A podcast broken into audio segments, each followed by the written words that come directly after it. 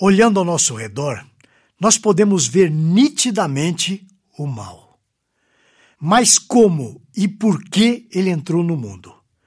Se Deus é o Criador de tudo que há, qual é a relação que pode haver entre Deus e o mal? Para nos instruir sobre esse assunto, sem dúvida polêmico, eu trago a você um texto do editor-chefe do Telmídia Blog, o Diego Venâncio. Ele é bacharel de teologia pelo seminário Martin Busser, músico, compositor, membro da primeira igreja presbiteriana de Vitória, no Espírito Santo. O Diego é casado com a Larissa Barcelos e é o pai do Miguel e da Heloísa.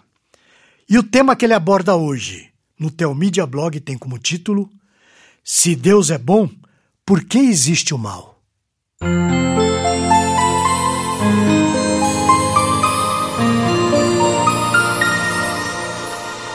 Falar sobre a harmonia entre a soberania divina, por um lado, e a existência do mal, por outro, é uma tarefa muito difícil.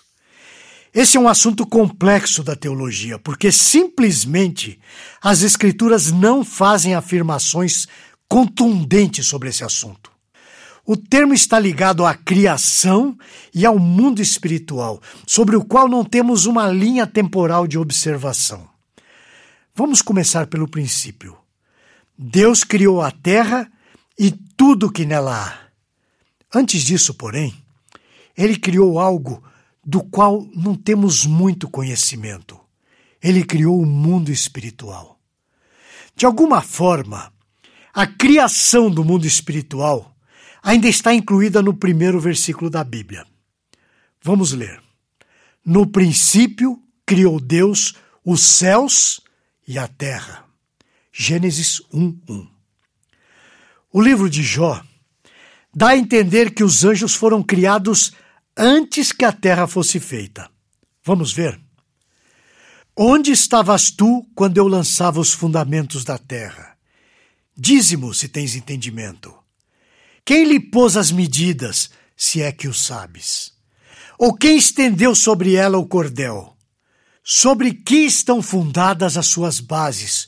Ou quem lhe assentou a pedra angular, quando as estrelas da alva juntas alegremente cantavam e rejubilavam todos os filhos de Deus? Agora, vejamos o que o pastor e teólogo Leandro Lima nos ensina em seu livro As Grandes Doutrinas da Graça. Abre aspas. Sabemos que Deus criou os anjos antes dos homens e que houve uma queda no mundo dos anjos. Essa queda provavelmente aconteceu após o término da criação, uma vez que a Bíblia diz em Gênesis 1:31 que ao terminar a obra, viu Deus tudo quanto fizera, e eis que era muito bom. Ora, se tudo era muito bom, isso nos faz pensar que a queda de Satanás ainda não havia ocorrido. Fecha aspas. Os anjos, assim como outros seres espirituais, são seres sem corpo, conforme nos ensina Lucas 24, 39.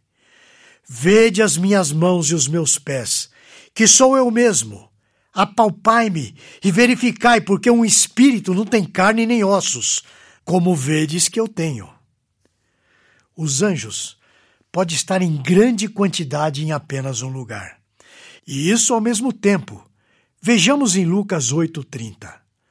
Perguntou-lhe Jesus: Qual é o teu nome? Respondeu ele: Legião, porque tinham entrado nele muitos demônios. Conforme o livro de 1 Timóteo, nós vemos que existem anjos eleitos. Conjuro-te perante Deus e Cristo Jesus e os anjos eleitos que guardes esses conselhos sem prevenção nada fazendo com parcialidade. 1 Timóteo, capítulo 5, versículo 21. Os anjos eleitos são eleitos para que não percam o estado que já possuem. Mas nós temos outras afirmações importantes quanto aos anjos eleitos. Por exemplo, eles não se casam, são seres racionais, são extremamente numerosos, são classificados em querubins e serafins.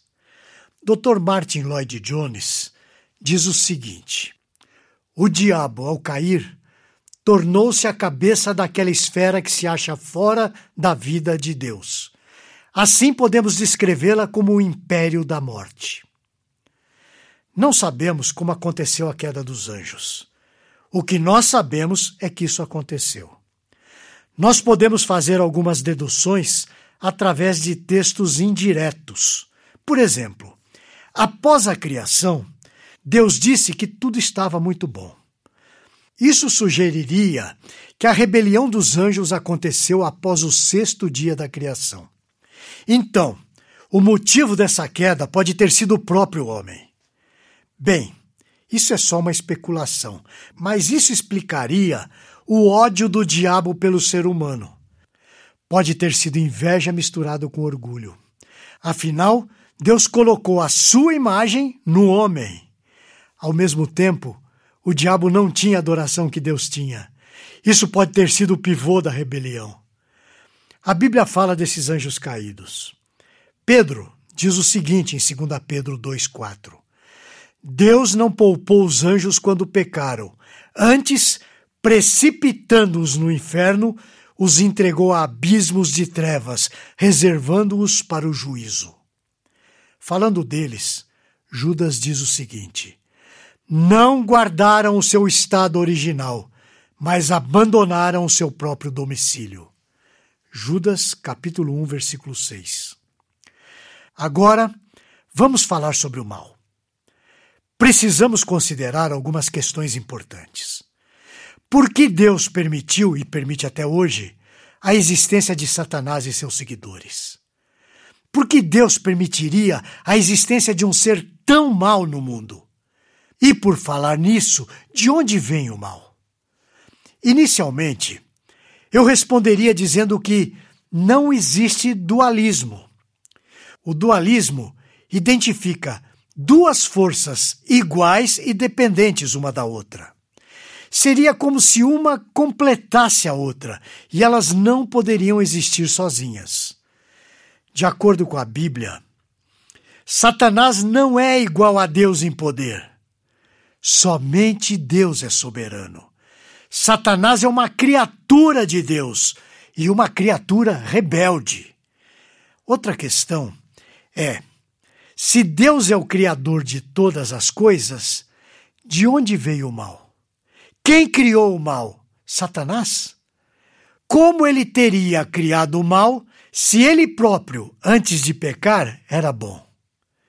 A primeira resposta a todas essas perguntas é: Deus não é o autor do mal. Deus é o criador de todas as coisas, mas não do mal. Deus é bom não podendo habitar nele o mal. E Satanás? Satanás também não pode ser o criador do mal, porque se assim fosse, isso faria dele alguém coigual a Deus em poder e força. O mal é uma originação, ou seja, ele é o fruto do uso de coisas que já existiam, como, por exemplo, o livre-arbítrio, a personalidade e o poder de Satanás. Nesse sentido, Deus dotou Satanás dessas qualidades e ele as usou para originar o mal. Isso é o máximo que podemos dizer. É somente até aí que podemos ir. Não adianta fecharmos os olhos para o fato de que, se Deus concedeu livre-arbítrio aos anjos e depois também a Adão, assegurou a possibilidade da existência do mal. Entretanto, é bom que fique bem claro não podemos imaginar que Deus permitiria algo que pudesse de fato arruinar os seus propósitos. Deus sempre manteve tudo sob controle, inclusive a origem do mal. A origem do mal nunca pôs em risco o grande projeto de Deus. Veja o que diz a Confissão de Fé de Westminster a esse respeito. Abre aspas. Desde toda a eternidade, Deus, pelo muito sábio e santo conselho de sua própria vontade, ordenou livre e inalteravelmente tudo quanto acontece, porém de modo que nem Deus é o autor do pecado, nem violentada é a vontade da criatura, nem é tirada da liberdade ou contingência das causas secundárias antes estabelecidas. Fecha aspas. A única responsabilidade pelo mal que pode ser atribuída a Deus é que ele criou um mundo no qual o mal era possível.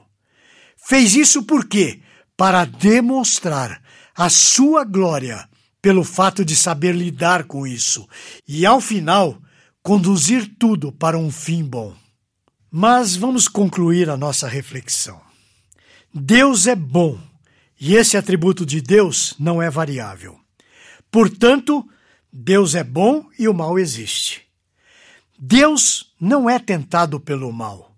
Por isso, Deus não pode ser o autor do mal. Entretanto, o mal pode ser consequência de criaturas livres que se rebelaram contra Deus. Foi assim com o homem livre que decidiu pecar e assim romper o seu relacionamento de perfeição com Deus. No entanto, esse Deus bom também é onipotente e não pode ser frustrado. Ele tem um plano que está fluindo perfeitamente, apesar do mal e para além da existência do mal. Eu vou encerrar com a leitura do versículo 8 de Romanos 5. Mas Deus prova o seu próprio amor para conosco, pelo fato de ter Cristo morrido por nós, sendo nós ainda pecadores. Sim, ele morreu por você e por mim, para que, crendo nele, nós tenhamos a vida eterna em Cristo Jesus. Amém. Esse e outros assuntos você encontra no Teomídia Blog. Lá você poderá ler ou ouvir artigos sobre igreja, teologia, apologética, evangelismo e outros assuntos relacionados com a sua vida cristã. Anote aí o endereço: teomídia.blog.br. Conheça também o Teomídia Cast presente nos principais aplicativos de podcast para o seu celular. E finalmente, você precisa conhecer a Teomídia, a plataforma de vídeos cristãos por assinatura. E agora com uma novidade: você pode fazer a sua assinatura de graça. É isso mesmo, basta digitar teomídia.com. E lembre-se, Teomídia, conteúdo cristão para o seu crescimento espiritual. Você assiste, quando quiser, onde quiser